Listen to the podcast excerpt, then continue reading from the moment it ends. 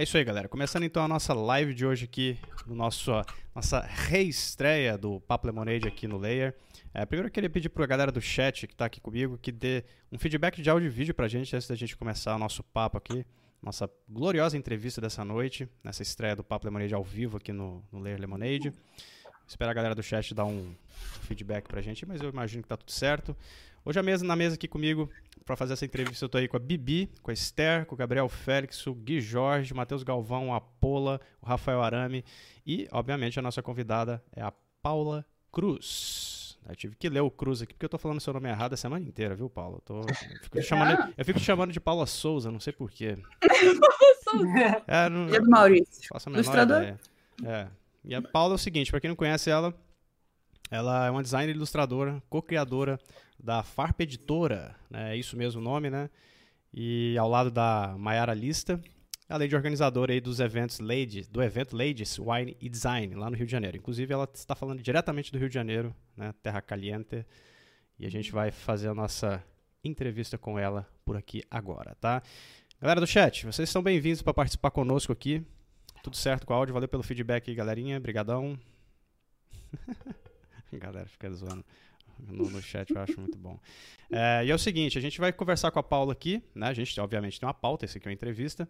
Uh, e aí, no final, se der tempo, a gente também vai pegar umas perguntas do chat, tá? Para trazer para ela, né? Algumas perguntas, se der tempo, tá, galera? E aí, obviamente, se vocês quiserem participar, manda pra gente as perguntas aqui no chat. No final, a gente vai dar uma olhada pra gente começar a fazer esse bate-papo com ela. E aí, no meio da, da, das perguntas aí, né? Vamos ver como é que fica. Outra coisa é que a Pola, Pola Lucas, se candidatou de forma é, bem veemente a desenhar os convidados das entrevistas que a gente fizer, como o Caruso, como o Caruso faz no Roda Viva. Já vi isso em algum lugar, hein? ai, ai. Sabia. E tem, tem como mostrar, Pô? Aliás, tem como mostrar isso? Tem, claro. Você compartilha a tela? Pode deixar. Tem, cara. Tô abrindo o Photoshop agora. É isso aí. Bom, primeiramente, Paula, muito bem-vinda ao Layer. Tudo bem com você? Você tá bem? Sim, sim. Tá tudo... Bem na medida do possível da distopia do Brasil, né? Exatamente. Caraca. Totalmente distópico, né? Não só por causa da pandemia, mas vamos aí. Mas bom, bem-vindo aí ao Layer. Vamos começar o nosso papo aqui com você então. E o seguinte, para começar, é, fiquei sabendo que você é fã de Akira, e isso me deixou muito feliz. Perfeito! É, Melhor mangá. Exato, ó, tá vendo, galera? Tá vendo? Vamos, vamos, encerra a live. Bom, essa foi a entrevista, é isso que a gente precisa ouvir das pessoas. É isso que a gente precisa ouvir das pessoas que trabalham na nossa área. Sobe crédito. Sobe crédito. eu, eu queria fazer. Mas bom, aí vamos, vamos brincadeiras à parte, eu sei que você gosta de Akira, fiquei sabendo que você gosta, então uh, eu quero começar com essa pergunta, que é sobre Akira, na verdade, projetos pessoais, né? Porque eu sei que você curte muito uh, mangás e tal. E a pergunta que eu tenho para você é o seguinte: é, quais os benefícios que você vê né, em profissionais dedicarem um pouquinho do tempo deles em criar projetos autorais? Né? Emendando nisso também, eu já vou é, emendar aqui que é tipo como que você vê a influência né, de HQs e mangás, né, porque é basicamente a mesma coisa, só que em países diferentes, uhum. uh, no seu próprio trabalho. Né? Certo. Primeiro sobre as influências.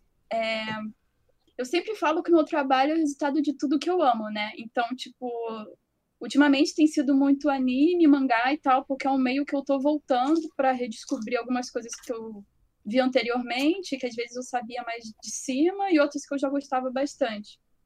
Mas, na verdade, eu tô sempre também colocando tudo que eu gosto de cinema, de arte, história da arte, assim, tipo, tudo mesmo. E aí, com os mangás, especificamente os mangás, eu vejo que a minha a arte no geral pegou um dinamismo assim muito, muito brutal, sabe? Tipo, por exemplo, eu terminei de ver Ping Pong Animation, que para mim também é uma das melhores animações do mundo, e feita no Flash, que eu é. também acho uma loucura, assim, tipo, perfeito. E aí, quando eu tava assistindo Ping Pong, eu falei, cara, eu tenho que desenhar isso. Tipo, é o exagero do exagero do esporte, assim. E aí, eu fiz uma série de três desenhos baseado em Ping Pong Animation, e eu revisitei alguns outros, né? E eu falei, caramba, já tem esse dinamismo que é típico dos mangás e dos animes, né? Porque quando a gente vai pro, pro ocidente, né, as histórias em quadrinhos, elas não têm essa questão da diagonal tão forte, por exemplo, que é algo que eu já aplicava no meu design gráfico, mas que agora nas ilustrações estão pulsando muito também. Tipo, a gente começou agora falando de Akira, né? E Akira, pra mim, assim, mudou até o jeito que eu me visto, sabe? Eu quero me vestir que nem um Caneda, assim. Tipo, Quem não quer, Legal. a, quem não quer a jaqueta do. Caneda, né? eu não quero jaqueta a moto, eu nem gosto de moto, sabe? Tipo, caraca. E Akira foi uma leitura também que eu fiquei, assim, extasiada, sabe? Eu já tinha visto anime, que eu também, assim, caí pra trás, né? Já tem alguns anos. E agora que a. Acho que a, a JBC, né? Ela tá, ela tá reproduzindo, né? Os, os mangás de Akira e tal. Eu fui comprando, fui lendo. E quando eu terminei de ler, eu fiquei, gente, Bem diferente do filme, né? nossa, completo, assim, tipo, chorei. Eu não choro, assim, eu não chorei quando o Dumbledore morreu, sabe? Tipo, eu não, não sou essa pessoa. Mas, cara, a página das lembranças do Tetsu, eu fiquei, assim, tipo, eu olhei e falei, cara, isso aqui é o nível que eu vou buscar fazer na minha vida, assim, tipo, porque também tem aqui a questão da superação, né, do desenhista, assim, você olha as páginas e não sabe mensurar o trabalho que foi feito e tal, e eu acho que isso também é uma coisa que que me atrai muito, assim, não, não tanto pela é, questão de detalhes e tal, mas pela questão do, caraca, que teve um esforço de tentar se superar cada quadro, sabe? Isso para mim é uma coisa muito, muito é, pungente, né? A busca pela excelência, assim, que também tem nos mangás que eu tenho lido. É, outro mangaka que eu também gosto muito é o Daisuke Garashi, que ele também é outro cara, assim, tipo, muito, muito sinistro. E também tem a animação do mangá dele, que é o Children of the Sea, que é outra animação que você vê e fica, caraca, Foda, está pelado. assim. Nossa, assim, e, e, é, ele já tem algumas coisas de desenho que são todas muito próximas ao que eu gosto, assim, do tipo, ele desenhou tudo com bique em Children of the Sea, que eu acho uma Caraca. loucura, assim. É Aí- tudo aí- bique Doideira. Aí é e textura coragem, de né? retícula, né? É, e isso também vai puxando para outras coisas. Por exemplo, é, lendo Children of the Sea, eu descobri um documentário de mangakais desenhando, assim, que é o Manben. E aí eu fiquei, tipo, uma semana viciada só assistindo Manben, assim, de todos eles. Aí tinha do Ino Asano, do Daisuke Garashi, cara, tipo, todos, assim, eu fiquei, tipo, caraca, caraca. Então, é muito é difícil ver uma coisa dessas e não aparecer no meu trabalho, né? Porque, na verdade, eles estão fazendo tudo que eu amo. Tipo, ao mesmo tempo, assim. E esse, Qual foi outra pergunta? e esse lance dos projetos autorais? O que, que você acha? É, exatamente. É. Então, É porque é muito É. divertido, a galera não entende, mas é super divertido falar de Akira, tá? Akira, de mangá. Então a gente é, não, Akira, mesmo. gente, assim, Vai não tem falando, coisa Gente. A gente ainda vai fazer uma live sobre isso aqui nesse canal, só sobre isso. A gente nunca fez uma live Nossa. sobre isso. E você vem junto. Vamos cara? abrir aqui a primeira Vou chamar, vou a chamar a Paula Cruz pra fazer uma live sobre Akira, que a gente vai falar duas Por horas de favor. Akira, que até espumar. Leitura, leitura ao vivo de Akira. Cara, dinâmica. Eu queria fazer um. Se não fosse super esdrúxulo, meu filho ia se chamar Akira. Mas, assim, é ridículo, né? Vai vai chamar Caneda, né, amiga? Naruto. Isso. O que, é, Paula? Paula, o que, que você ia falar? Desculpa. Eu vou fazer um adendo, porque quando a gente tava pensando em pessoas pra chamar e tal, eu pensei na Paula, falei, cara, a Paula é a pessoa perfeita, porque eu já sei que ela é louca por mangá, por anime, por Akira, eu falei, assim, o dia vai chorar. É pena, é pena que a gente não pode ficar falando só disso, né? Senão a gente fica falando só disso aqui. É, não, é difícil, É. difícil. Mas esse lance dos projetos, do- dos projetos autorais é uma parada que me interessa muito, que eu sempre, e sempre enchi o saco da galera aqui no canal, né? É, com Uhum. projeto, façam projetos autorais, galera, façam projetos autorais. Então eu sempre fico interessado em saber o ponto de vista de outras pessoas, né? Então o que, que você acha que da galera dedicar um pouco de tempo para construir projetos pessoais, né? Então, os projetos autorais ou pessoais, né, depende de como você chama, eles são hoje o que chamam o meu trabalho comercial. E isso eu falo para as pessoas e todo mundo fica assim: caraca, como é que você fez isso? Tipo, fazendo, né? Eu me, eu me programei para fazer projetos autorais que iam me chamar projetos comerciais, para eu trabalhar no que eu quero mesmo, né? Então, por exemplo, é, comecei um projeto autoral de lettering, o Letters for May. Cara, as pessoas me chamam agora para fazer lettering, depois que eu fiz esse projeto. Que eu nem estava exatamente visando assim, clientes específicos, mas que eu estava fazendo porque eu queria aprender lettering, assim, que na minha mente eu não sabia, né? Hoje eu vejo que eu sabia, mas é, foi me dando uma é, naturalidade com o assunto, né? Então, assim, é, projeto autoral eu faço, um, para aprender coisas que eu quero aprender, dois, para entrar em mundos que eu gosto, por exemplo, eu tô agora com um projeto pessoal de ficção científica, né? Que eu quero muito fazer uma identidade visual de ficção científica, um livro e tal. Que é um tema que eu amo, assim. Então eu tô estudando tudo isso e aí as coisas vão se alimentando. É, eu já também trabalho com ficção científica, então provavelmente vão ser coisas que não vão ser só autorais, né? Vão virar projetos realmente para serem vendidos. E projeto autoral também é importante porque é o que faz o seu portfólio ser você. Porque normalmente é, no começo assim da carreira você está fazendo o que te passa, né? Às uhum. vezes no, na faculdade ou no trabalho como estagiário e tal. E durante muito tempo assim eu fiquei, cara, mas eu quero ser cartazista, eu quero ser ilustradora. Aí depois de um tempo eu falei, mas eu não estou fazendo isso ainda. Então como é que eu vou virar cartazista? Tipo, tem que começar a fazer, né? Tipo, tem que ser alguma coisa que realmente mostre é, comprometimento, né, no meu portfólio e tal. E aí foi quando, por exemplo, eu comecei a fazer os cartazes modelo funkeiro também, que eu nem tinha me ligado que eu ia depois ficar, ficar conhecida por isso, né? Mas é o meu projeto autoral que mais me rendeu coisa, assim, na minha Mo vida. Modernismo funkeiro, né? Modernismo funkeiro, sim. Que é o meu projeto que eu faço cartazes com letras de funk, né? É. E é um projeto que já tem cinco anos, tipo, já expus coisa na Europa, já saí na Galileu, o Condizila veio falar comigo. Então, tipo assim, isso tudo porque eu fiz um projeto de um cartaz da Valesca Popozuda, quando saiu, porque eu achei engraçado. Já, tipo... que, já, já, que você entrou nessa, já que você entrou nessa seara aí desse, desse projeto, Bibi, emenda aí. Já emenda. Então, é, a minha pergunta era exatamente desse projeto teu, é, que você definiu no, no teu site como é, que um, um, projeto que une a reverência do funk com a sobriedade do design modernista, né? Uhum. É, é, qual que é a tua inspiração para esse projeto e qual que é o objetivo que ele tem? Você falou que é um autoral, mas... Sim, é, primeiro... Nossa, pode ser meio polêmico, tá, gente? Mas manda, eu vou manda. falar que eu, eu sou meio contra o funcionalismo pode, no design. Agora a live vai começar. Assim eu acho que as coisas têm função, mas às vezes a função é gostar delas, assim. Às vezes a uhum. função é amar elas. Uhum. E às vezes a função das coisas é nos divertir. Então eu comecei esse projeto pensando assim, cara, vou me divertir fazendo. A Valesca, deboche... a Valesca Popozuda é muito debochada, sabe? Vou fazer um cartaz que mostre esse deboche.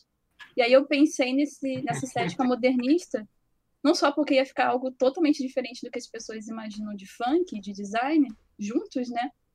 mas também porque mostra que o design realmente é para todos, né? Que era a premissa do design suíço, do design modernista, assim. Que as pessoas esqueceram quando veio aqui para América Latina, né? Parece que virou algo elitista, assim.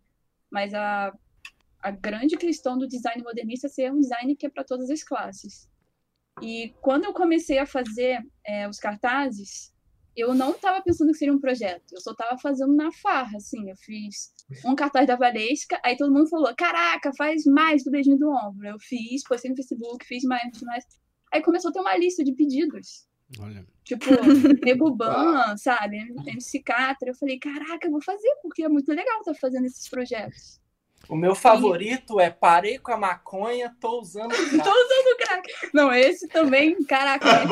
É MC Carol, né, gente? Não tem, não tem como falar mal da MC Carol. Sim. Não, e também começou a virar uma coisa do tipo assim, ai, não, esse cadaz não é mais modernista. Eu falei, gente, licença poética cracuda, né? Não tem como ser modernista. esse cartaz. não tem. É eu também comecei a ver com o tempo o que, eu queria desse projeto, né, do Marinho Funkeiro. E eu vi que muita gente falava assim, cara, esses cartazes são bonitos, mas funk não é música. E eu fiquei tipo. dormindo, né? Assim, não acredito. 2015 a gente ainda nisso. E aí meio que virou assim, cara, eu vou começar a continuar a fazer mesmo, porque é para incomodar essas pessoas que música Agora é, que você teve vontade mesmo de continuar. É, né? não, eu fiquei assim, cara, não, eu tenho que mostrar esse, essa, arte que as pessoas consideram de elite, digamos assim, que é o design, com uma parada que não é de elite. E que, tipo, é música sim, só você que é preconceituoso e racista, sabe? Tipo, pelo amor de Deus. Então, é, quanto mais eu me incomodei, mais eu consegui haters nesse projeto, mais eu fiquei assim, cara, vou fazer mesmo, vou botar outras músicas, altos proibidos. Irado, irado. Massa. E é engraçado, né? Porque você acabou conseguindo trampos comerciais a partir de um projeto autoral, né?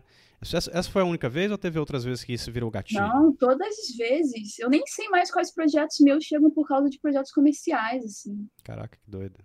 Pô, cara, Escutem tipo- isso, hein, galera que tá no chat. É, Escutem isso, que isso é é. muito importante, viu? Por exemplo, eu queria fazer capa de livro, já tinha trabalhado editor e tal, mas não eram as capas é, que eu queria estar fazendo naquele momento posterior, né? Uhum. É, Uhum. E aí eu fiz um projeto, um livro pela capa, fiz três capas. Aí um- logo depois um amigo meu falou, Paula, tô abrindo uma editora de ficção científica. Eu não acredito, morri. E aí eu comecei a fazer capa, capa, capa, capa, capa atrás de capa, assim. Mas foi porque ele viu que eu fazia capas de livro, né? Mas como você conheceu esse seu amigo? Isso é legal. Então, esse meu amigo, olha que doido. Eu sou a pessoa que, desde os 13 anos, usa blogs. Então, tenho redes na internet que eu faço amigos, né? Muitos amigos virtuais. E uma dessas redes é um clubinho de leitura online, que ele era o, ele é o dono, né? E aí, eu já era do clubinho há uns 3, 4 anos, assim, desse, do Literary Hurricane. E aí, ele falou, Paulo, eu vou criar uma editora virtual só só de ficção científica brasileira. Você quer fazer identidade visual? E depois as capas? Eu fiquei. Ah! Meu Deus! Aí ele falou: a primeira capa é do Machado de Assis. Eu falei, Ai, gente, Cacete. perfeito, tem tudo que eu gosto, sabe? Mas também foi porque Essa ele entrou pro... Cadê? Cadê essa capa? É a sobre imortalidade de Rui de Leão, que é uma história que o protagonista bebe uma poção para ser imortal. E aí é, eu fiz as ilustrações da capa também, né? Que são duas. Ah, desculpa, eu fiz as ilustrações do livro, que são duas, e eu fiz a capa. Quero ver. E ele falou que queria a capa, é, era para ser Machado de Assis Pulp. E eu fiquei, perfeito. Editores com referências perfeitas. Aí, uma colagem briefing perfeito, né? Sim, sim. Mas, assim, tem, tem das capas de livro. Todas as ilustrações que eu faço também vêm das ilustrações que eu posto no Instagram e são minhas. Tipo, é, eu, eu hoje não faço projetos que eu não quero, assim. Tipo, tem deve ter uns quatro anos que eu não faço, assim, projeto que eu não quero. Boa, Por Esther, causa dos manda projetos ver. culturais. É, eu vi umas entrevistas suas, vi uma que você fez na Melies, inclusive, e achei muito legal. E nela você comenta que você estudou um período na Holanda, né? Que tipo foi um divisor de águas para você, para sua visão como designer e tal. E eu queria saber, tipo, o que que seria diferente na sua carreira hoje para você como artista se você não tivesse estudado na Holanda, não tivesse essa chance de ir para fora?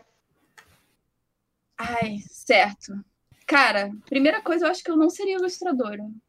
Ó, Isso é muito louco, né? Ninguém pensa nisso, mas durante muito tempo eu pensei que ilustração era uma muleta para mim, assim, que na verdade eu era ilustradora, eu era designer, e ilustradora era outra coisa, assim. Uhum. E na Holanda eu tive uma orientadora de carreira, que todos os alunos lá têm isso, que para mim é muito doido, né? Eu nunca tinha ouvido falar isso assim no Brasil. Mas a cada quarter, cada trimestre, né? Eu tinha uma orientação de carreira com ela. Aí eu falei assim, cara, Bim, eu gosto muito de ilustração, mas eu não sei se eu sou ilustradora, se eu sou designer, se eu sou ilustradora ou designer ao mesmo tempo. Falou, cara, estuda ilustração aqui na, na William. Eu falei, ué, mas não é em holandês? Ela, sim.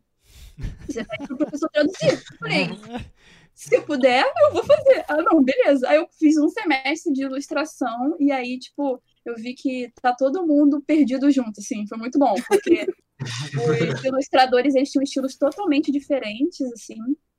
Eles eram...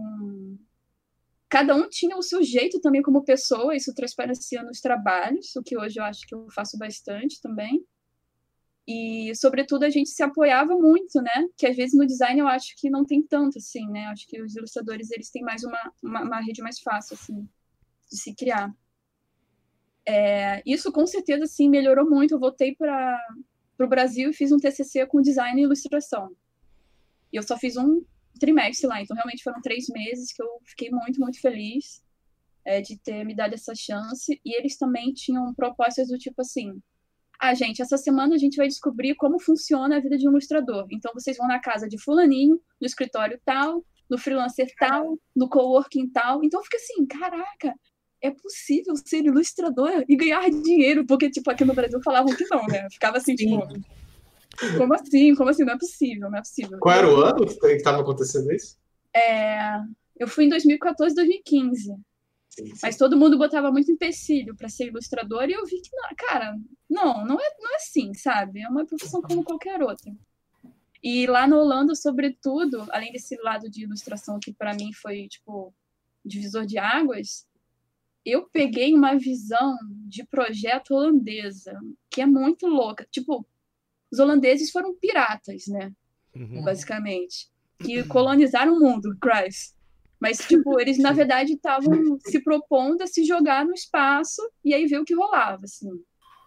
E isso é algo que eles fazem até hoje lá nas peças de design gráfico, ilustração e tal. E aí, tipo, quando eu estava projetando, eu via que eles se davam a chance do erro com uma liberdade muito maior do que eu me dava, assim. Do tipo, se der ruim, deu, hahaha, sabe? Tipo, e eu ficava assim, caraca, não quer dizer que eu tô errada, que é um fracasso. Não, não, é tipo parte do processo, assim. Então lá eu também tive aula de eletrônica, aprendi a montar circuito. Isso enquanto estava fazendo ilustração. enquanto Que estava louco, é, era, era, eu fiz um projeto que eu imprimi, eu fiz uma gravura em metal com ilustração, e nessa gravura em metal eu coloquei circuitos para as lâmpadas acenderem conforme a ilustração também. E, tipo assim, várias coisas loucas, assim. Então também tinha uma questão da, da mistura que era muito positiva, né? É, teve um projeto lá, eu acho que eu falei até nessa entrevista que você viu, mas vou falar de novo, que teve um projeto meu que eu queria muito usar a máquina laser de lá para marcar o vinil, né, o disco de vinil. E aí eu fui no laboratório de, de artes gráficas, o printing room, e aí eu falei, olha, eu quero usar o, o laser cut. Ele falou, é, mas é no vinil? Eu, sim.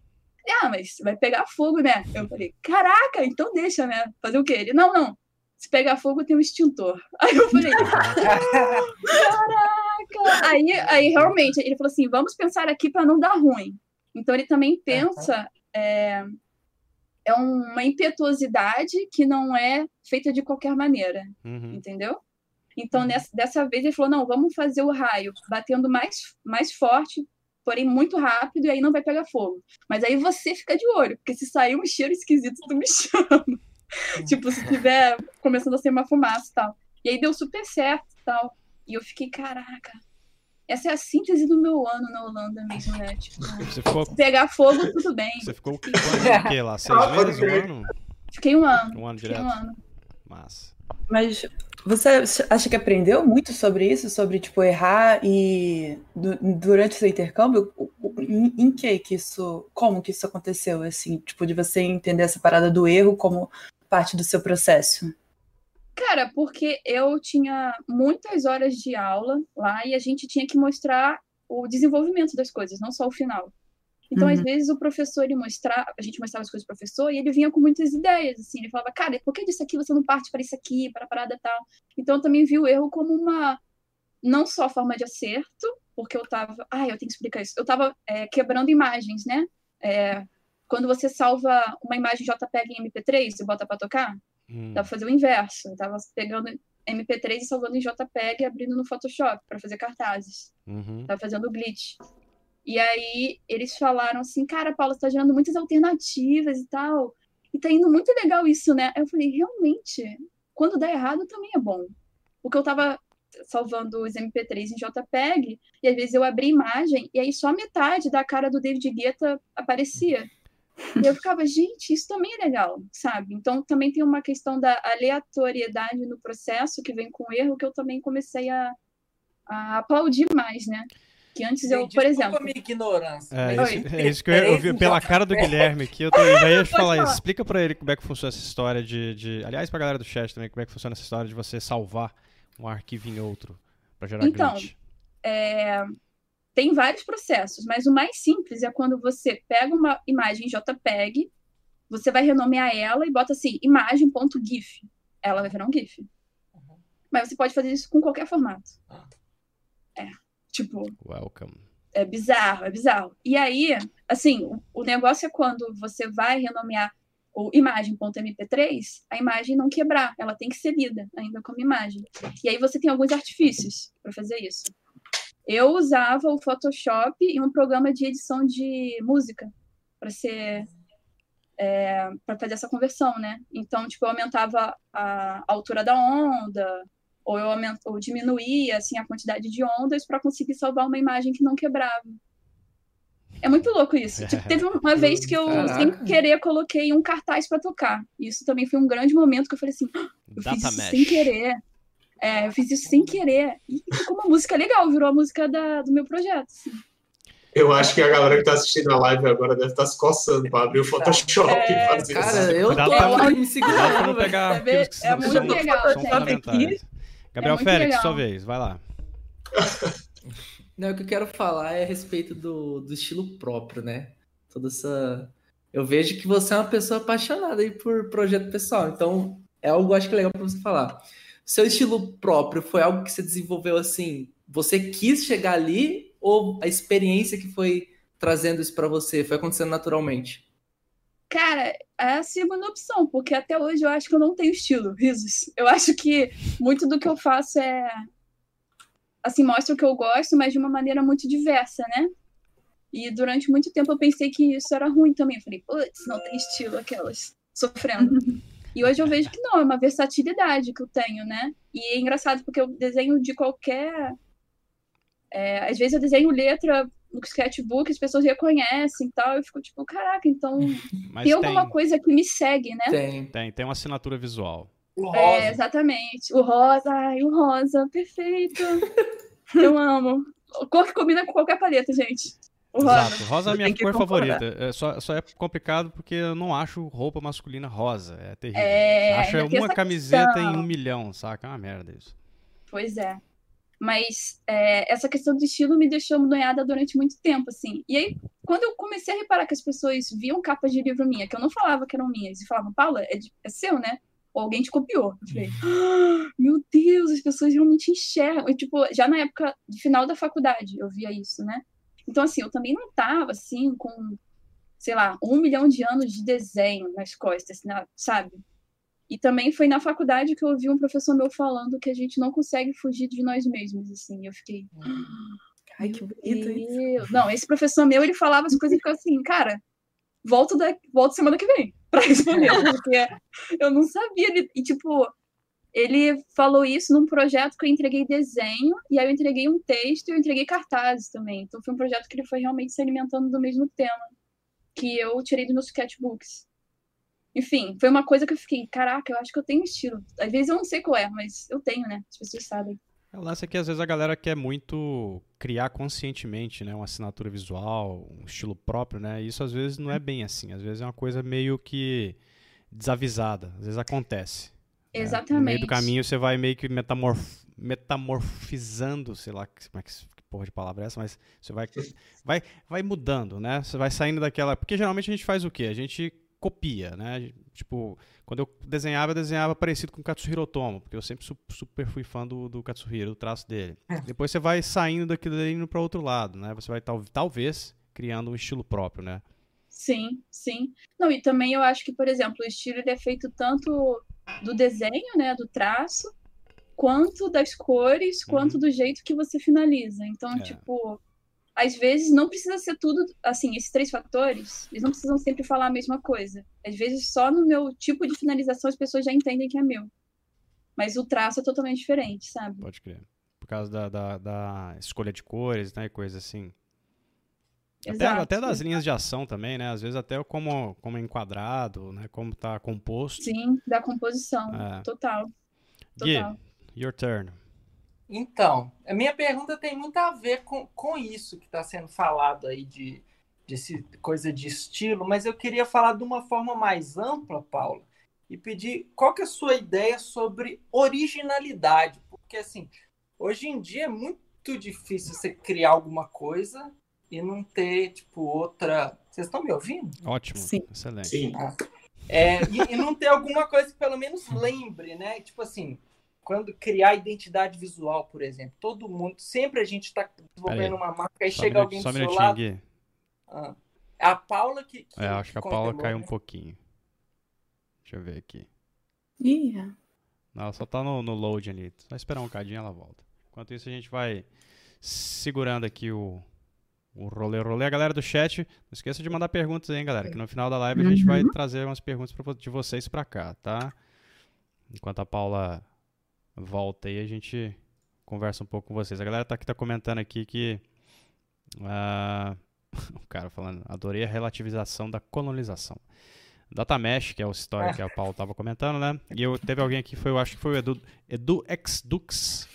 Deu uma dica aqui para quem quer ah, ver esse lance do Data Motion, né? O Data Mesh. Ele procura por Data Motion Audacity. Que vocês acham sobre essa conversão? Ele Muito louco. Eu não é- entendi como é que aparece a cara do, É, David. It's tricky. É, é tricky. Mas, mas funciona, né? Você faz glitch, né, com isso. É bem, é bem bizarro, mas é... É, porque no final das contas é um container, né? Você- A informação tá lá, mas É. é, o formatozinho lá que você tá alterando. Então, se você bota um MP3 dentro do Photoshop, não vai abrir. Mas se você bota JPEG, o Photoshop tá pronto para abrir, abrir um arquivo, dados de um container JPEG. Aí você bota e vê o que acontece. Vai que lá dentro tem uma, uma- um metadado que é a capa do disco do cara, tá ligado? Aí Tem uma, tem uma coisa que eu sempre faço, aí fica até uma dica pra galera, que é tipo assim, às vezes você quer, tem que fazer um projeto e te manda um PowerPoint ou um documento de Word. E aí você precisa usar as imagens que estão no PowerPoint. Aí sim eu faço, que é colocar ponto zip no final, aí ela Uhum. vai virar um, um arquivo zipado, aí você abre o arquivo, aí ele vai abrir com as pastinhas, e lá dentro vai ter uma pastinha mídia que tem as imagens e alta resolução, sacou? Pode crer. O... não, velho. Hum. Alta resolução não, né? Na resolução original que a pessoa usou. O Gui me salvou que seja. Pô, manda uma mensagem pra Paula e vê se ela tá, tá tudo certo com ela lá, por favor. Enquanto a gente- Ixi, ela mandou agora aqui. Pola, ca- aqui caiu. Que caiu. Em resumo, Sabemos. Fala pra ela que é só ela voltar aqui no... É, fala pra ela que é só voltar aqui no... no- Estou aqui reiniciando. Meu computador ficou sem nada. Do nada. Só monitor. E talvez vocês estivessem me ouvindo. Não. Pra vocês ouvir? É, vou perguntar se ela consegue entrar no celular. Aí a gente pode ficar entretendo vocês O aqui, computador público. dela desligou, foi isso? Aham. Oxe. Tem nada não. Isso, é, isso tá chama-se... elogiando o boné do Gui. Isso chama-se ao vivo, galera. É assim que se faz É. coisas ao vivo, tá? As É coisas, isso aí, bicho. Como é que o Edu sabia do negócio de converter MP3 para JPEG e não sabia do ponto zip? Ele tá falando aqui que eu salvei ele. Oxe. Aí, tá vendo? É assim que funciona, salvar. gente. Ela disse que tá. Comunidade, Vou... comunidade unida é comunidade sadia. Vamos todo mundo se ajudar. Todo mundo pega as mãos. É, só cuidado pra não fazer isso com arquivo de oração? cliente, tá? Esse lance do data mesh aí, cuidado pra não, Fazer o quê? Pra não salvar o arquivo do cliente em. Mas Quebrado. tem que virar uma pílula. Pega o, Diana? pega o render, pega É. o render do cliente, o render final e salva ele em JPEG e manda pro cliente. Assim, se vira Mas aí isso com. aí é insights. É. Total. Transformar Fala. MP3 em, em- em imagem. Boa, é verdade. Mas assim, a gente, a gente tava conversando, né, brincando no começo da entrevista. Calma, galera, que daqui a pouco a Paula volta, tá? Ela tá reiniciando o PC dela e, e é normal, é assim que funciona. É que vocês não me viram cair. Se eu cair, a live cai junto, tá? Ah, é. Não queiram, não queiram que eu Vamos caia. pensar positivo, ó. É. O dia não caiu, tá tudo É bem. bom, é bom que os convidados caiam, que a bancada caia. Se eu cair, fudeu. Aí, aí pode todo mundo pra casa. Caraca, bom também Bosch. É, e, mas a gente tava conversando, mas, cara, eu, eu quero fazer uma live aqui pra gente bater um papo sobre a Akira depois. E a gente vai chamar a Paula de novo. Vou, vou chamar mesmo. Vamos conversar, fazer uma mesa redonda sobre mangá e Akira. Será a live definitiva? É a live Pra que a falar de faz, Akira? é, faz e fecha o canal. Tipo, faz e. Tá, encerra o canal, vai Aposentamos. trabalhar, Realizou, É. né, o que queria. trabalhar com outra coisa e, e fazer outra, outras histórias. Deixa eu É igual, é igual o Demo Reel de, de que ele botou 20 XX, tá ligado? Infinito. É, tipo, Sempre esse É. Nossa, enquanto a gente muito no, essa no- ideia, velho. milênio, a gente Nossa, eu posso também. continuar. Ali é milênio não, né? Enquanto eu tiver, a gente estiver no século, no século, no primeiro século do, de 2000, o meu demo reel tá valendo. Eu vou, Eu eu vou vou começar. dizer de onde você tirou isso. Eu vou dizer agora, vou revelar pra todo mundo. Diga. Você tirou isso de Mega Man. Admita, Muito admita. bem. Muito bem. Eu gosto de pessoas que conhecem referência. Mas no Mega Man, mas no Mega Man eles colocam século 20x e não ano. Essa é a Não, diferença. não, tem ano, tem ano. É. A gente vai ter que entrar agora no YouTube e vamos ter o tira-teima. Tem ano, pô. É, não, é século ano. 20x, eles falam. Depois você procura. É, chat, por favor, me ajude. Eu tô em desvantagem aqui. O Xingo Hiro é perguntou se ela tá no Brasil. Ela tá no Brasil, Xingo. Ela tá no Rio de Janeiro. Mas é assim mesmo. A gente de vez em quando cai, a internet trava, o PC dá pau. Normal. Vamos ver aqui. É justamente, ela tá no Brasil, é a internet Exatamente. dá problema. Mas isso, é- mas isso é interessante, porque a internet no Brasil é melhor de muito lugar no mundo que a gente acha que não é, tá? É verdade. Quando eu tava fazendo É. intercâmbio no Canadá, eu estava na internet de casinha, de um APzinho de Niterói, muito melhor. Pô, mas eu adoro falar mal da internet do Brasil. Parem com isso. Não, Eu sim, gostava você também, pode cara. falar mal, pode falar mal. Eu gostava até a fibra, O Rei, o Rei Brito con- contou uma história interessante que ele disse que quem trabalha com design sempre recebe a logo do cliente em Word. Ponto Word. Aí, ó, aí. tá vendo? Deixa de ser, aí, deixa de ser um vamos- datamosh do, Vamos perguntar pra Paula, a última vez que ela recebeu a logo em Word. é, do, da, da- datamosh do cliente, né? O cara pega e te manda. Assim, né? Tipo, só pra te sacanear. Toma minha logo em glitch. Quer saber o que é Talvez datamosh foi de assim que foi descoberto, cara. É, pode crer. Pode crer. O cliente botou uma vão nova arte. Como mandar uma logo pro, pro, pro, pro cara trabalhar, né? A logo é tipo isso aqui, ó, e mandou a música. Mandou MP3, né? Tá aí minha logo. Amei. Pode crer, isso é muito bom. A Mandar. galera tá pedindo pra Paula mostrar o desenho. Ah, vou, vou dividir É, tá a tela hora. aqui. Tá na hora. Vamos lá. Gente, é, é pra ter bondade, é, essa parada na sua vida, entendeu? Tenha bondade sempre. Só tem gente do bem aqui. Só É, eu bem. nunca duvidei disso. Ó, A JavaScript error occurred in the main process. Tudo bem. Ok, Estamos ok, vendo. ok. É, acho que eu não vou conseguir. Aí, Vocês estão ouvindo esse barulho? Tá me irritando muito. Acho que eu vou sair e entrar. muito legal. E a Paula falou que o computador ligou e está abrindo o Discord. Então você que tá assistindo aí, cara. Fica tranquilo, deixa um like aí pra Legal. gente. E veja a ilustração da Pola que tá muito do caralho. E manda Caramba, perguntas. Eu faço os. Manda pergunta. Gente, Perguntas uma pra Paula. Fugir de nós mesmos. Tá pegando fogo, bicho. Caneda! Vocês estão vendo? Tá, Vocês estão- claro vendo. Tá todo mundo vendo. Todos os segredos de Eu Paula não tô vendo. É... Ixi, tá, deixa eu dar um. Agora, não, agora pode fechar a transmissão. Tá, Aí, beleza. eu não tô conseguindo. Ah, pronto. Agora pode fechar a transmissão. Parei. Beleza. Demais isso aí. Tá uma loucura, né? Eu quero ser entrevistado um dia pra ganhar desenho. Eu vou desenhar você agora, Gabriel. Hoje é o dia do Min Desenha de graça. Tô aqui. Ó, Paula entrou. Paula voltou! Back, back, back, back, back. Live! Entendeu? Será que eu tenho que convidar ela? Ela Não, não, não, aperta. ela tá entrando. Ah, tá chegando aí. Ela tá entrando? Tá pegando fogo, bicho! Essa foi minha imitação do Faustão. O que, é que vocês acharam? Perfeito. Nossa, Rafael. Nossa, tá. Rafael. Ainda bem que isso é motion, cara. Grande Paula, bem-vinda de volta. Aê! Pô, gente, eu não sei o que aconteceu. Não, deu emoção, deu emoção pra live. Estamos, tá estamos ao vivo, é assim mesmo. É por isso que a gente gosta de fazer as coisas ao vivo, porque mostra que é difícil fazer. Gente, eu não, eu não sei nem se eu fiquei aparecendo, falando. Não, não ficou não. Aqui. Você Não. simplesmente Ufa, desapareceu. graças a Deus. E foi, e Tá, foi, inclusive, perfeito. foi inclusive quando o Gui tava falando que é bem sintomático. Não, mas foi bom, foi na, foi, foi na, na divisão de uma pergunta para outra, né? É Não, verdade. isso sim, eu nem ouvi a sua pergunta. Mas estava eu fazendo uma pergunta filosófica. Filosófica, quando foi brutalmente interrompido né? pela internet, vai. É porque tava falando lá de, de, de estilo próprio e coisa e tal. E aí eu tava comentando que, tipo assim, é muito difícil a gente fazer qualquer coisa que não, não lembre pelo menos alguma outra coisa, né? Maldita identidade visual que a gente tá lá trabalhando numa logo, aí sempre tem um que chega atrás e fala assim, nossa, me lembrou aquela logo daquela empresa lá, não sei Uhum. da Uhum. então, eu queria te perguntar se você acha que existe originalidade em 2020 e se vale a pena a gente fazer esse esforço que às vezes a gente faz para o nosso trabalho não ter nada parecido com ele. Se Você acha que vale a pena esse esforço? Você acha que existe. Dá para ser original? Olha, eu acho que dá para ser original, mas não é toda vez que vai dar para ser 100% original. Eu acho que é muito parecido com o que a gente faz em pesquisa acadêmica, né?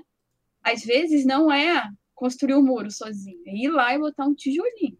Normalmente é isso, ir lá e botar um tijolinho. E aí eu acho que às vezes a gente consegue ser original na es- escolha do traço pro olho. sabe? Tipo, mas o resto não tá tanto, sabe? É, eu também acho que a originalidade vem de lugares totalmente estranhos. E Uhum. estranhos eu quero dizer do tipo, o Gutenberg lançou a novidade da pensa tipográfica unindo é, vinho, né? É máquina de fazer vinho, as uvas, as uvas sendo prensadas, com carimbo. Tipo, não tem nada a ver uma coisa com a outra. Por isso que foi original, né? E eu acho que ainda é possível ser original nesse sentido, que a gente está sempre trabalhando a criatividade de lugares distintos. E Uma é coisa que eu- importante.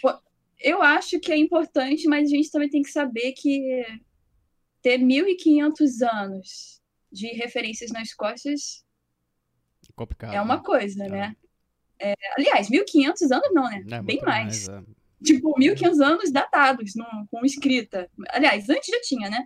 Mas assim, 1.500 anos que a gente começou a contar aqui no Ocidente. Tipo, a gente tem, na verdade, 3 mil anos de referência, né?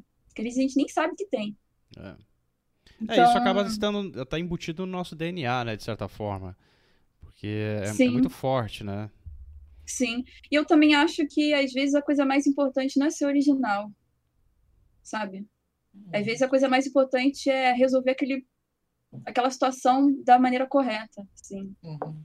Do tipo... Cara, eu acho que nem todas... Hã?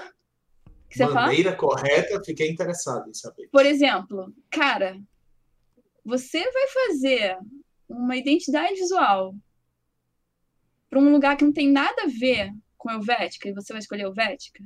Cara, o problema não é ser a Helvética, que todo mundo já usou, sabe? O problema é você não estar pensando no contexto, assim. E aí, quando eu falo a resposta correta, correta é uma resposta contextual e relacional, né? Daquele, daquela situação que você está projetando, assim.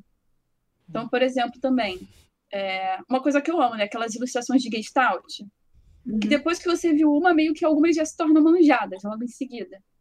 Mas a grande coisa de fazer essas ilustrações não é você replicar o que já aconteceu, é exatamente você usar esse ra- raciocínio da Gestalt. Então, às vezes, a sua, a sua originalidade está em ver um, um trabalho desse de Gestalt e colocar numa situação que é de programação. Sei lá, sabe? Acho que é realmente essa transferência, assim, né, de lugares que eu considero original. E não, tipo, ai, tá parecido com alguma outra coisa. Porque sempre vai estar parecido um pouco.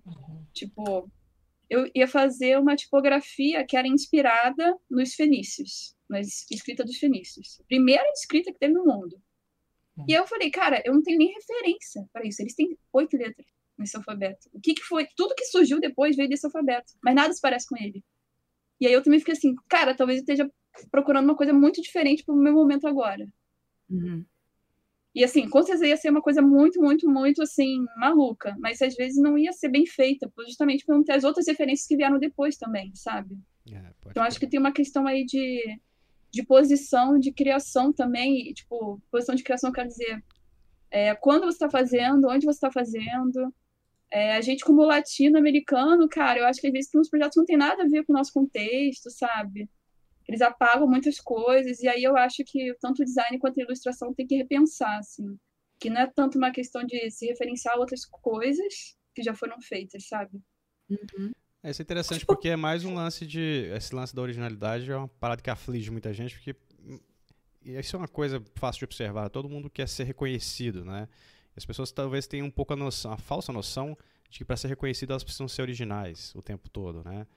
E É. isso não é bem verdade, né? Quando- É, ter personalidade é diferente de ser original. É, exato. Exatamente. Qual que é a diferença? Cara, ter personalidade é as pessoas saberem que você é você, que você resolve as suas coisas do seu jeito. Isso não quer dizer que não vai ser um jeito que lembra a outra pessoa.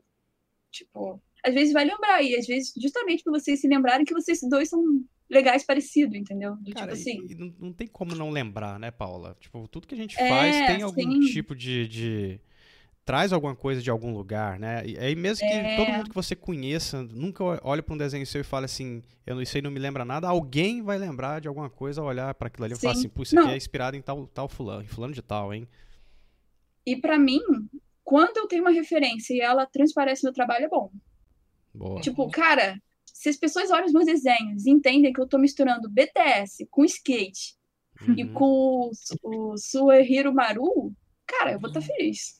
Eu vou estar muito feliz, porque finalmente eu vou ter enco- encostado um pouquinho nos meus mestres, É, pode sabe? crer, exatamente. Exatamente. Eu, eu acho total que, que originalidade é super valorizado, sabe? É, sim, sim. É uma Não, coisa então- boa, é uma coisa boa quando acontece, né? Convenhamos, porque se você consegue de alguma, de alguma forma se afastar, né, de coisas que já existem, se afastar até dado ponto também, né? Porque tudo tem um certo limite também. Mas quando você combina coisas que são diferentes e cria alguma coisa nova, que seria o que é o original, é legal isso também, sacou? Porque é- pode Sim. ser que não seja uma coisa proposital. Eu acho que talvez o- o- a dificuldade seja a gente tentar criar propósito nisso, né? Dar propósito só para Exato. isso, né? Eu Exato. acho também que assim tem um, tem um ponto nisso aí que é o seguinte: se dois ilustradores fazem um, um- um desenho, mesmo que seja diferente, mas os dois usaram um Illustrator, já vai ter vai, já vai ter uma semelhança. Total, A sua A ferramenta ferramenta. influencia Uhum. demais no resultado.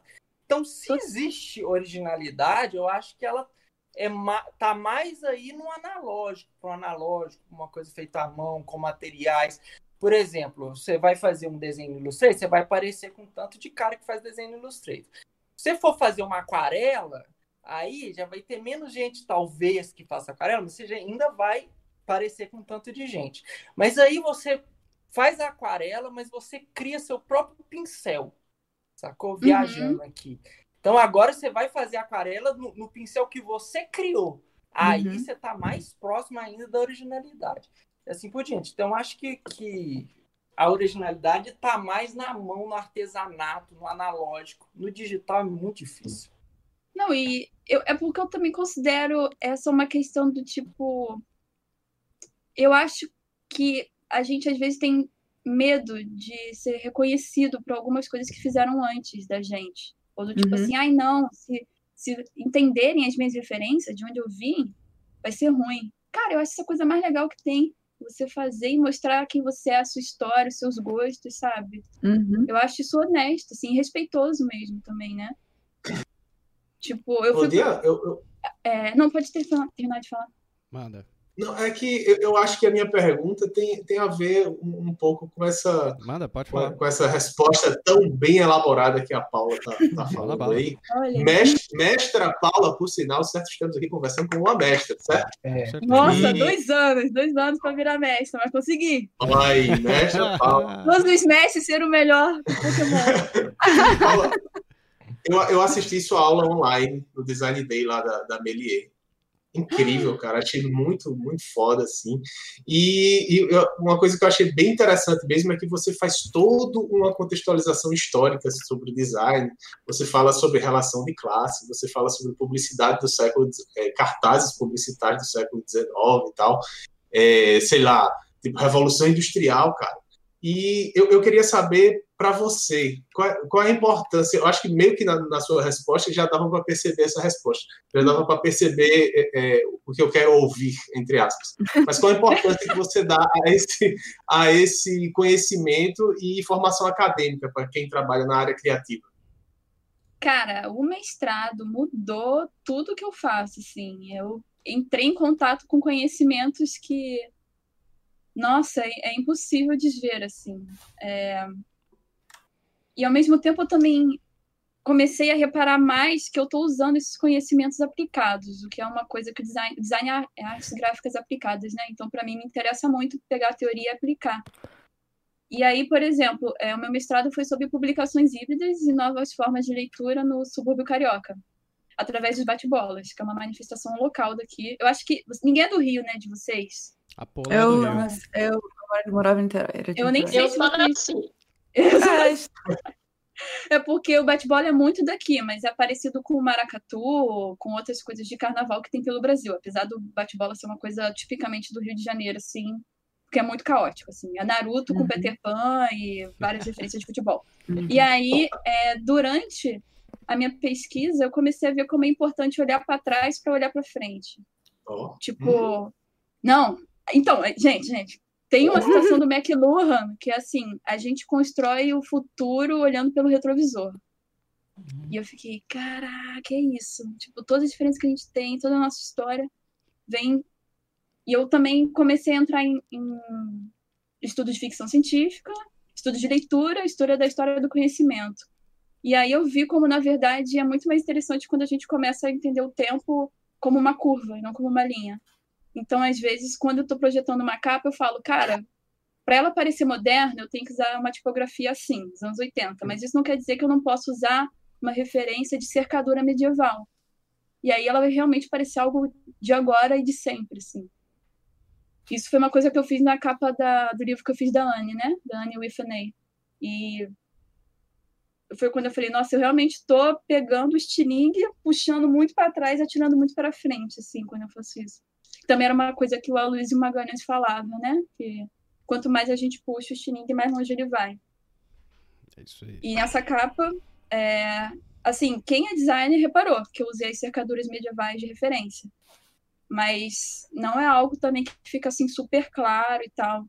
Então, tipo, na verdade, esses estudos eles estão me retroalimentando para praticar as coisas que eu gosto também, sabe?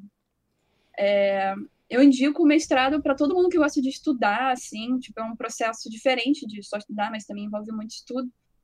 E foi um processo que me ajudou a ter uma visão ainda mais crítica do design, assim. Se antes eu achava que o design era o cunho da, da modernidade, assim, hoje eu acho que ele é uma das ferramentas da modernidade. E é o que me deixa mais bolada, no bom carioquês, assim, porque me faz repensar todos os métodos que a gente tem hoje, como eu posso ajudar a construir uma comunidade mesmo, né? Melhor, assim. Comunidade tanto de ilustradores, quanto de designers, quanto uma comunidade de pessoas, né? Uhum. Total. Isso aqui é uma resposta, hein, Rafael? Tava preparado? Ui. Não. Matheus, cadê o Matheus? Matheus, é sua vez aí, manda bala. Eu. Opa, bora. É, tipo, os, os profissionais do, do campo criativo, eles têm meio que assim uma necessidade assim de estar postando os trabalhos, né, mostrando, até assim para conseguir mais trabalhos, né, e mostrar assim, um fluxo de fluxo de produção. É, então minha pergunta é a seguinte: você acha que essa obrigação de produzir, né, essa pressa, ela pode interferir ou atrapalhar no processo criativo, assim, na parte de criar coisas novas e tal? Demais, demais. Eu as pessoas pensam que eu tô sempre fazendo coisa. Às vezes sim, mas é porque eu tenho muita energia. Eu sou uma pessoa muito, tipo, pilhada. Mas eu respeito o tempo das coisas. E foi algo que eu aprendi fazendo bordado e ainda estou aprendendo. Porque tem coisas que realmente demoram. Não dá pra gente tentar suprimir Uhum. o tempo, assim. Que é algo que o mercado e o capitalismo sempre fala, né? Tudo pra ontem. Tudo pra Cara, ontem. Uhum. não é. Na moral, não tem nada pra ontem. Nem, nem pra morrer foi ontem que eu morri. Então, tipo, assim, tipo, não tem. As coisas, elas tomam o tempo que elas têm que levar.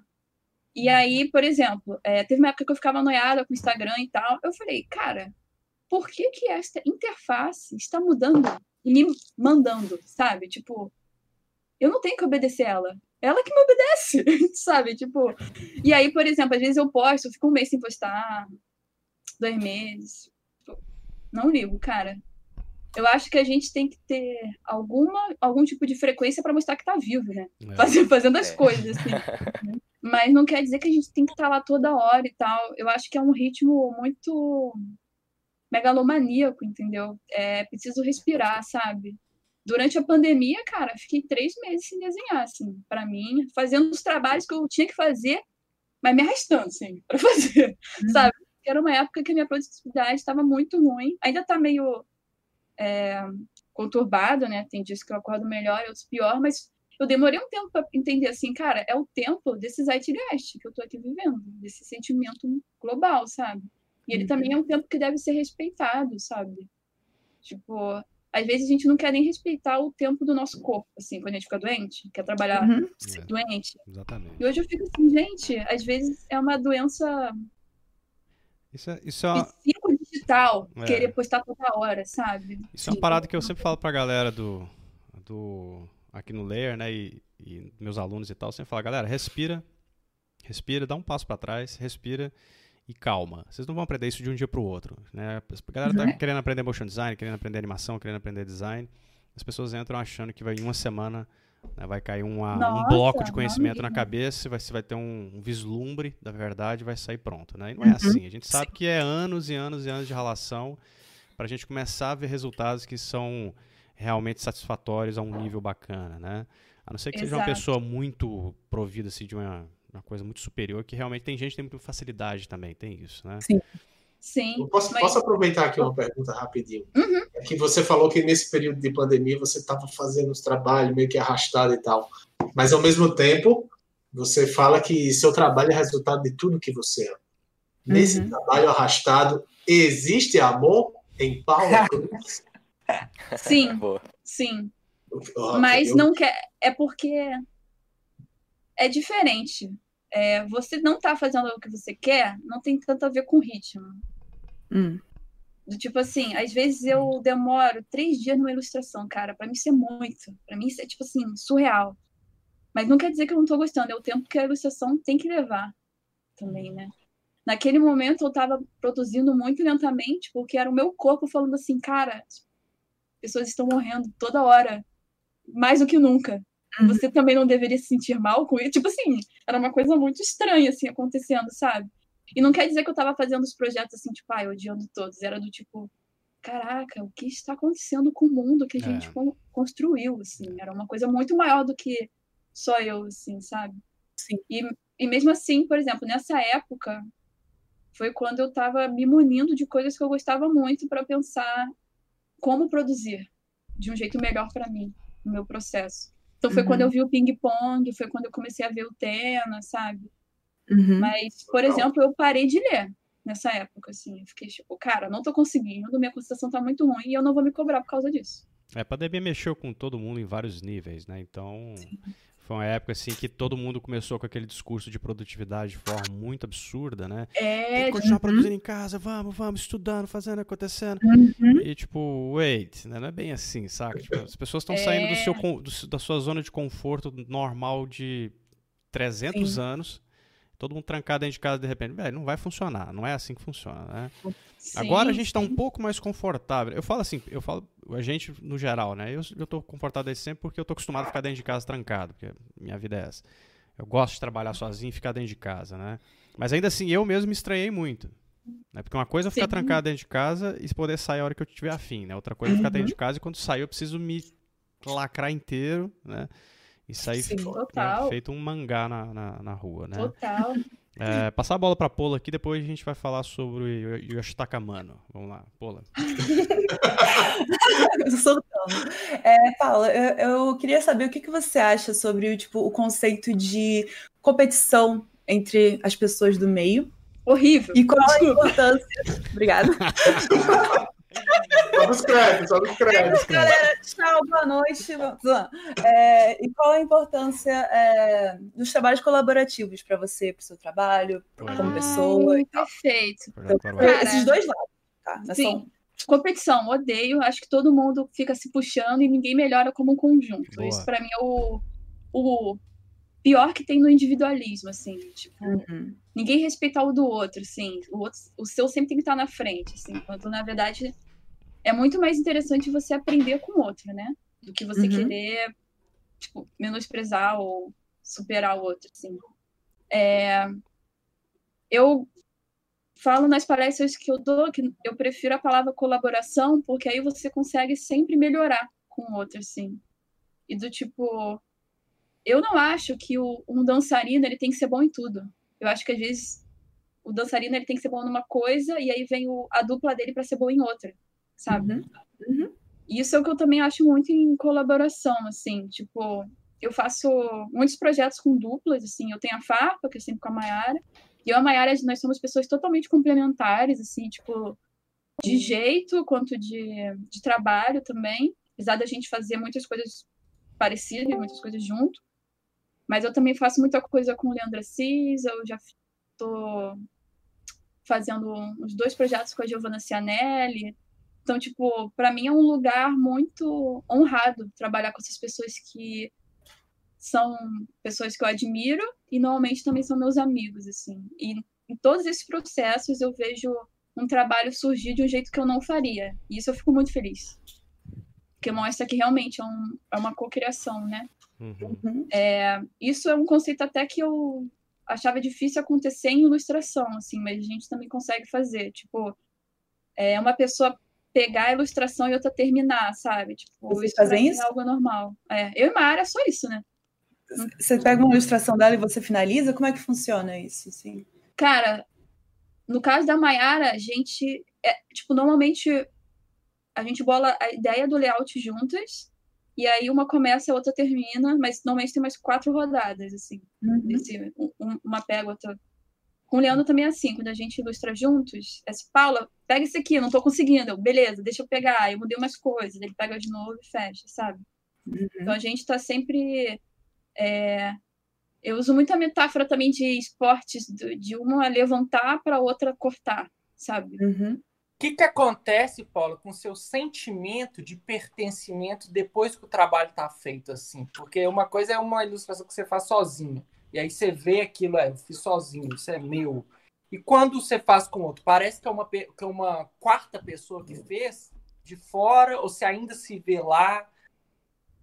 Não, eu acho que é algo meu, só que diferente. É muito louco Uhum. isso, né? Porque para mim é como se eu tivesse mostrando um lado que normalmente eu não mostro, assim, porque normalmente uma outra pessoa vem para completar, né, o discurso. Então, às vezes é do tipo, cara, eu acho que ia demorar muito mais tempo para eu fazer isso sozinha.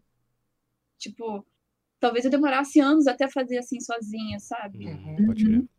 É porque o conjunto acaba melhorando a, a ópera, né? Você- É, é no caso que dois mais dois não somam quatro, né? Soma sempre cinco, seis, sete. Pode crer. É, isso é bem importante porque é, a gente tem sempre muito projeto colaborativo pela internet, né? E a galera sempre pergunta muito isso. Pô, vale a pena participar? Vale a pena participar?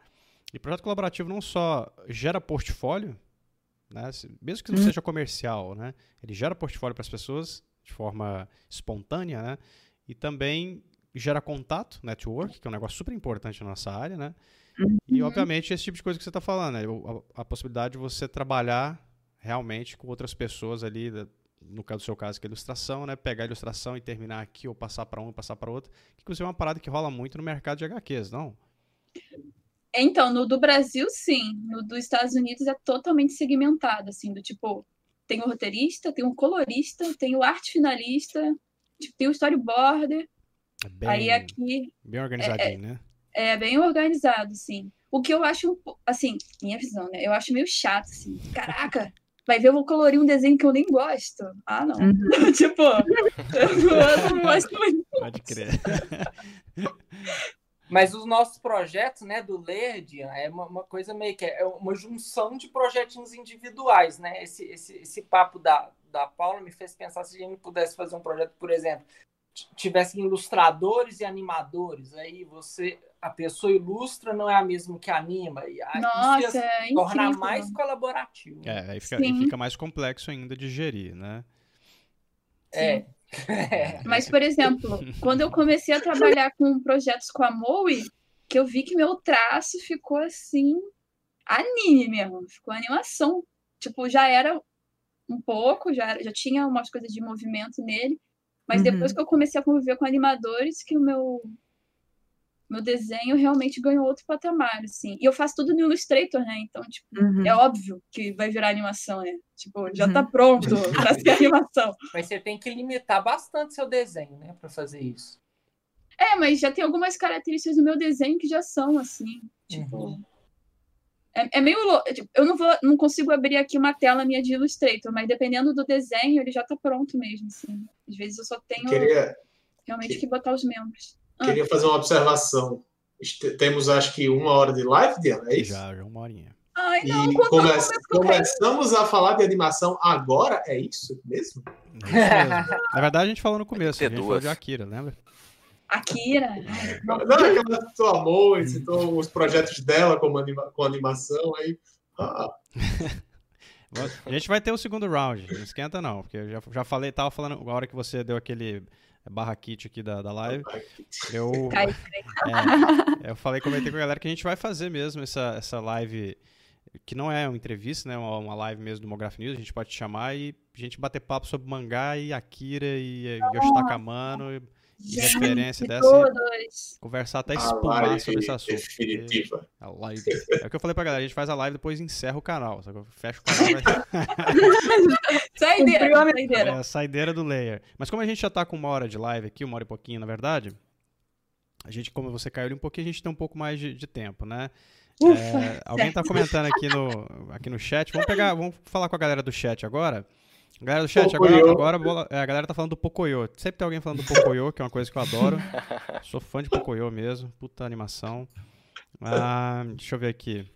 O Edu, Eduxtux falou assim: Uma das coisas mais da hora que rolou com o Collab foi a pequena troca de conversa com a Esther sobre o collab do Postmodern Supercluster, né? Que é o nosso próximo projeto colaborativo aqui no Layer, que tá rolando já, na verdade, né? Ah, deixa eu ver. Mensagem pra ele pra, pra perguntar o que, que você entendeu mais ou menos do tema, né? Porque esse tema do dia é complexo, Complexo, é. bem complexo. Aí a gente trocou uma ideia ali, tipo, o que, que você acha, tipo, que poderia ser passado, né? Porque parece que vai ser uma coisa muito particular de cada um. Tipo, o que, que cada um tá vivendo é, de- desse momento de pandemia. E o que, que pode ser que seja depois. Aí a gente trocou ali uma ideia rápida e já rolou um network. Ah, Mas é um legal. caminho, né? Não, caminho, com certeza. Eu tenho uma pergunta aqui do chat, que é da Erika. Ela pergunta, perguntou o seguinte aqui, ó. Com relação ao uso do Illustrator, você sente alguma limitação? Porque tem muita coisa que não dá pra animar depois que vai pro After, né? Não, não sinto. Sincera, pra mim o Illustrator é perfeito, infelizmente. Infelizmente ele é perfeito. Você não usa Perfeito Photoshop, cara? demais, né, Não, eu não uso. Eu tô querendo aprender o Procreate. Eu des... Os quadrinhos eu faço com a Mayara no Procreate, né? Mas, tipo assim, eu olho e penso, caraca, eu queria tirar pontos, sabe? Tipo, Uhum. tipo, a- o meu o lápis pra mim é perfeito, assim. Eu já entendo a lógica do, do processo no Illustrator de um jeito muito bizarro, assim. Isso é interessante. Quem caiu aqui? Que agora que eu vi que caiu. A Foi a Pola. Paula. Pola, Pola tá. tá- Pola, nunca não foge, não. Vamos fazer nossas, nossas rapidinhas aqui. Ah, com ela em ordem alfabética aqui, por favor. Do Opa. topo, do topo até embaixo. Ah, e você, gloriosa Paula, você responde com uma, uma palavra ou uma frase. Não pode elaborar, hein? Não, não pode elaborar. É. Nem Tá, justificar. não, a gente não quer justificar. É só a palavra sim, não, fulano, beltrano. Vamos lá. Vamos começar em ordem alfabética, então começa com a Bibi. Vai lá, Bibi. Totoro. O que? Só ouvi o Repete. final. Akira ou Akira. Totoro? Beleza. Essa foi Todo difícil. respeito ao foi- Ghibli. Essa foi fácil, né? Essa tava fácil até pra mim. Nintendo ou Sony? Vai. Nintendo. Boa. Pintu ou lápis? Lápis. Sempre, sempre. Vai lá, Gui. Gui. É eu agora? Uhum. Então o meu é dia ou noite? Eita. Noite. Hã? Não, dia. Resposta final. Resposta Bom demais, Vai, bom demais. Matheus, É. Matheus, né? Matheus. É, lápis ou caneta? Lápis. Não, pera. Essa É, já foi. Analógico? Analógico, é. Na lógica, É. lápis ou caneta? Ah, caneta. Desenho tudo a caneta. Hum, boa. É, funk ou samba? Funk? Funk. Minha geração. Eu gosto, Muito da, bem. eu gosto da, da, das certezas das respostas. Sim, sim. Se bem Sem que ela titubeou, titubeou no dia e na noite, né? É, É, é porque noite, assim, é. qual o conceito? Qual conceito? Será que ela fica ligada 24 horas? Ai, ai. Sim.